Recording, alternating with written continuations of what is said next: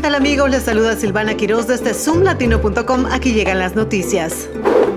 La alcaldesa de Washington, Muriel Bowser, ha nominado a la ex jefa de la Policía de Parques de Estados Unidos, Pamela Smith, para liderar la fuerza policial de la ciudad.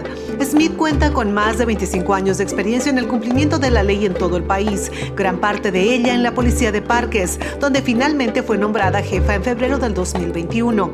Si es confirmada por el Consejo de DC como sucesora de Robert Conti, Smith sería la segunda mujer y la primera mujer afroamericana en dirigir permanentemente la agencia desde su fundación en 1861. Ella se unió al Departamento de Policías Metropolitanas en mayo del 2022 como su primera jefa de equidad, liderando los esfuerzos de diversidad, equidad e inclusión y fue ascendida a subdirectora un año después.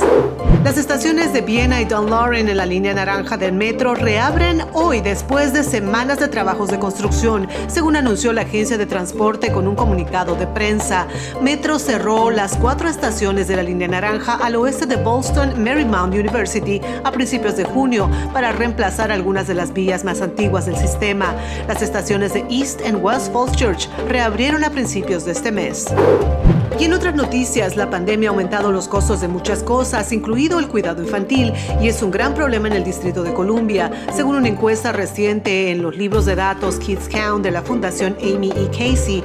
En promedio, el cuidado diurno en el distrito cuesta los padres alrededor de 25 mil dólares al año. Esto está muy por encima de Maryland y Virginia, donde el costo promedio es de aproximadamente entre 11 mil dólares a 11 mil 500 respectivamente. De esta manera llegaron las noticias más importantes desde zoomlatino.com. Soy Silvana Quiroz. Hasta la próxima.